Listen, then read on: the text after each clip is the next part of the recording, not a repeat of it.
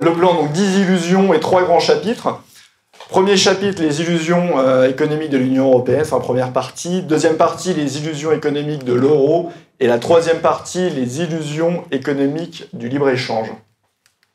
Sur les illusions économiques de l'Union européenne, un des grands lieux communs, on entend l'Union européenne qui financerait des projets en France, l'Union européenne qui amènerait une convergence sociale et fiscale, le fait que l'État aurait encore des marges de manœuvre, ça on l'entend constamment. Oui, certes, vous êtes dans l'Union européenne, mais en fait, l'État peut faire plein de choses, c'est pas vraiment une contrainte. On va le voir. Et quatrième chapitre de cette partie, l'Union européenne qui protégerait des marchés concurrents et du reste du monde. Donc l'Union européenne qui financerait les projets en France. On voit des pubs un petit peu partout à chaque fois. L'Union européenne s'engage, l'Union européenne finance telle coopérative agricole, tel agriculteur. L'Union européenne finance, l'Union européenne finance.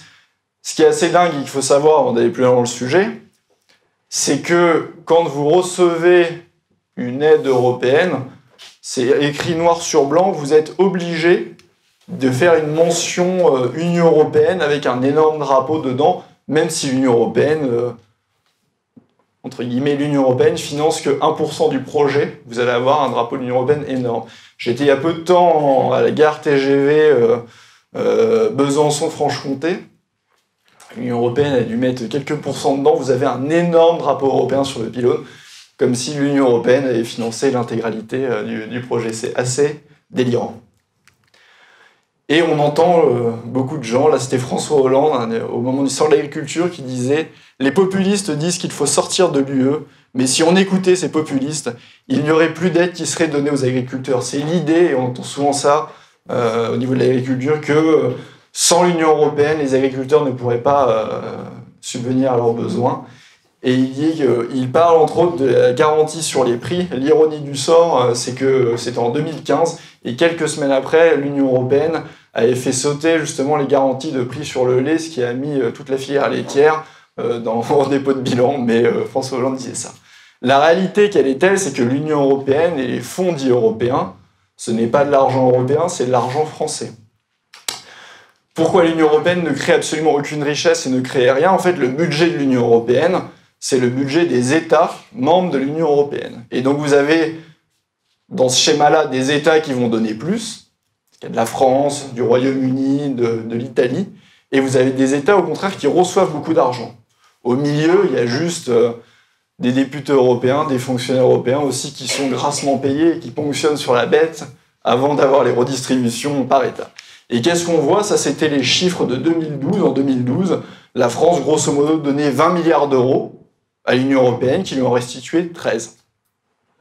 Donc ça veut dire qu'on perdait 7 milliards d'euros dans l'affaire. Donc non seulement c'est de l'argent français, les fonds européens, mais en plus, on se fait piquer de l'argent passage.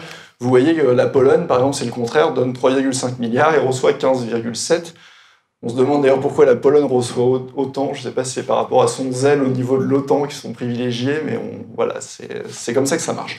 Donc j'ai des chiffres un petit peu plus actualisés de la, contribution française, c'est les chiffres de 2007, vous pouvez retrouver ça euh, sur des rapports du Sénat ou au budget de l'Union européenne. En 2016, la France donnait 20,5 milliards à l'Union européenne, qui en a restitué 11. Ça veut dire qu'on perdait 9 milliards d'euros par an. Pour vous rendre compte de, l'escroquerie, ce, schéma-là, quand on nous dit c'est l'Union européenne qui finance, c'est un peu comme si vous, madame, vous me, vous me donniez un billet de, de 500 euros, on, va voir ça très beau, et je vous rends 300 euros, et en plus, avec les 300 euros, je vous dis, vous devez faire ça, ça, ça, parce que vous n'avez même pas le libre usage des fonds. C'est l'Union européenne qui va décider pour vous ce que vous devez faire de votre argent. Et en fait, vous devriez me dire merci. C'est ça les fonds européens. Concrètement, ça marche exactement comme ça. C'est ce qu'on appelle un vol. Donc quand on sera sorti de l'Union européenne, non seulement les 11,3 milliards d'euros que les, projets européens, on les aura, sauf qu'on en aura la libre utilisation, on pourra faire ce qu'on veut de cet argent-là, et il nous restera en plus 9 milliards d'euros. C'est 25 millions d'euros par jour qu'on donne en pure perte à l'Union européenne. Donc ça a un coût. C'est d'autant plus un coût que vous savez qu'en ce moment, on a des, européistes fanatiques à la tête du gouvernement et qu'en plus, il va y avoir le Brexit. Qui dit Brexit, vous avez pu le voir dans les slides précédentes, c'est un contributeur net de l'Union européenne, donc ne serait-ce que pour garder le même budget, il va falloir mettre la main au pot, et qui met la main au pot, ce sont les autres contributeurs nets. Donc c'est la France. Et ils sont d'autant plus fanatiques que non seulement ils veulent garder le budget de l'Union européenne malgré le départ du Royaume-Uni, mais ils veulent en plus l'augmenter. Ça a déjà été voté dans les projets de loi finances et les projections vont être faites par le gouvernement dans le PLF 2018, plus 3 milliards d'euros en 2019, plus 4 milliards d'euros en 2020. Ça nous coûte un pognon de dingue, comme dirait l'autre. Je vous parlais du déficit fiscal, donc ça c'est la partie visible de, l'iceberg, mais vous avez d'autres coûts de l'Union européenne dont on parle beaucoup moins. Vous avez notamment tout ce qui est cofinancement et condamnation pécuniaire. Ça, c'est 5 milliards d'euros par an. Condamnation pécuniaire, typiquement, c'est quand la France, qui était récalcitrante, a appliqué la directive OGM, on prenait des amendes de plusieurs millions d'euros par jour tant que ce n'était pas fait. Ça, c'est aussi une petite dédicace pour tous les, les pseudo-révolutionnaires de, de, la désobéissance type euh, Mélenchon. Si vous obéissez pas à l'Union européenne, vous êtes condamné par la Cour de justice de l'Union européenne et vous devez payer les amendes. Donc le côté on va désobéir, euh, etc. Si vous désobéissez et que vous sortez, ils vont pas aller vous chercher, mais prétendre désobéir tout en restant dans l'Union européenne, c'est complètement absurde. C'est d'autant plus absurde quand vous dites que vous voulez faire une autre Europe, puisque en fait vous faites un, bras d'honneur à vos partenaires européens. Vous leur dites vous faites des bras d'honneur, mais je reste là.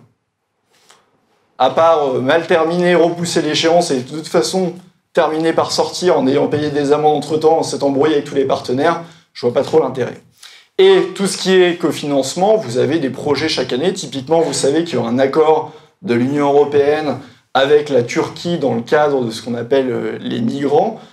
Ça coûte 300 millions d'euros, 300 euh, millions euh, exactement, ça coûte 300 millions d'euros par an à la France cet accord avec la Turquie pour que la Turquie, en gros, ait des camps et garde les migrants chez eux pour qu'ils ne viennent pas en Europe. Ça, c'est typiquement des cofinancements qu'on va avoir. Vous avez d'autres projets qui sont hors budget de l'Union européenne et qui sont payés par les États membres. Mais vous avez aussi, et ça c'est assez colossal, tout le coût d'application des normes. Vous savez qu'il y a une armée de fonctionnaires européens, il faut bien justifier leur, leur salaire, et ces gens-là pondent des normes, des normes et des normes tous les jours. Et quand vous faites des normes, vous avez forcément un coût d'application puisque vous de, si vous avez les moyens en interne, déjà vous devez détacher des gens pour qu'ils s'occupent de mettre en place cette norme. Quand vous n'avez pas les moyens, vous devez faire appel à des cabinets de consultants ou autres, donc ça coûte là aussi un argent de dingue. Et il a été estimé, euh, c'est notamment le livre de, de Christophe Baudouin, Ce que nous goûte l'Europe, au niveau de la France, le coût d'application des normes européennes pour l'économie, c'est 9 milliards d'euros, 8,7 exactement, pour les administrations publiques, et c'est 30 milliards d'euros pour les entreprises privées. Le coût d'application des normes pour les entreprises privées, c'est 30 milliards d'euros par an. C'est d'ailleurs un des arguments phares pour le Brexit. Vous savez que les Anglais sont, sont très libéraux. Et euh, eux disaient que de toute façon, c'est complètement technocratique, l'Union européenne, c'est une armée de bureaucrates, et cette application des normes, ça nous coûte là aussi un pognon de dingue, comme ils disent. Et ce qui est le plus, euh, euh, fou dans tout ça, c'est que dans le cas de la France, vous savez qu'il y a 97% des entreprises, PME, TPE, qui n'exportent pas. Ils n'opèrent que sur le territoire national. Donc vous allez appliquer des normes européennes pour toutes les PME, TPE qui ne vont jamais exporter. Ça n'a aucun sens puisque les normes françaises seraient bien suffisantes pour elles. Ils ne, cherchent pas à exporter. Et c'est d'autant plus absurde quand on vous dit non mais c'est très pratique, etc. Mais toutes les grandes multinationales, quand elles exportent en Corée, elles se mettent aux normes coréennes. Quand elles exportent aux États-Unis, elles se mettent aux normes américaines. Toutes les grandes multinationales et toutes les entreprises qui ont l'habitude d'exporter, certes, il y a une petite période de transition, mais elles seront très bien demain en cas de sortie. Elles continueront à exporter aux normes européennes pour les produits qui doivent aller sur le marché euh, européen.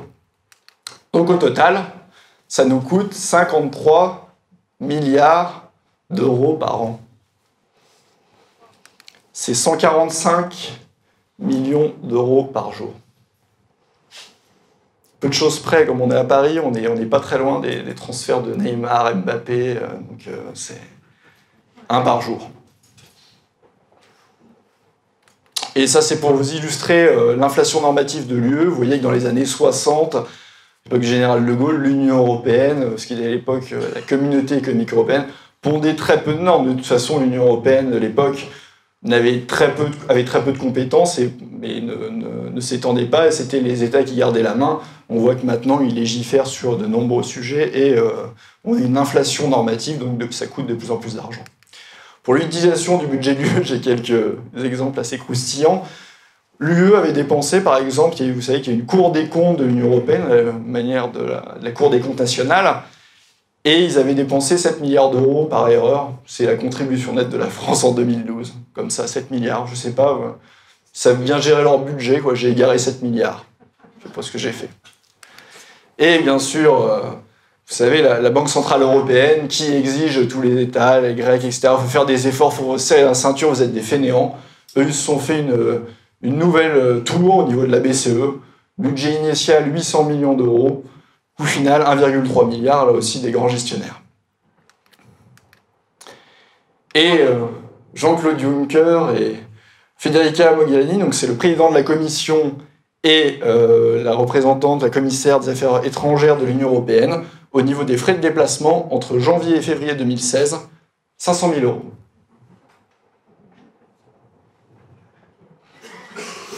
Donc quand vous avez tout ça en tête sur le coût de l'Union européenne, on vous dit souvent, oui, si vous sortez, ça va être la catastrophe, ça va coûter cher, mais c'est aujourd'hui que ça nous coûte de l'argent, l'Union européenne.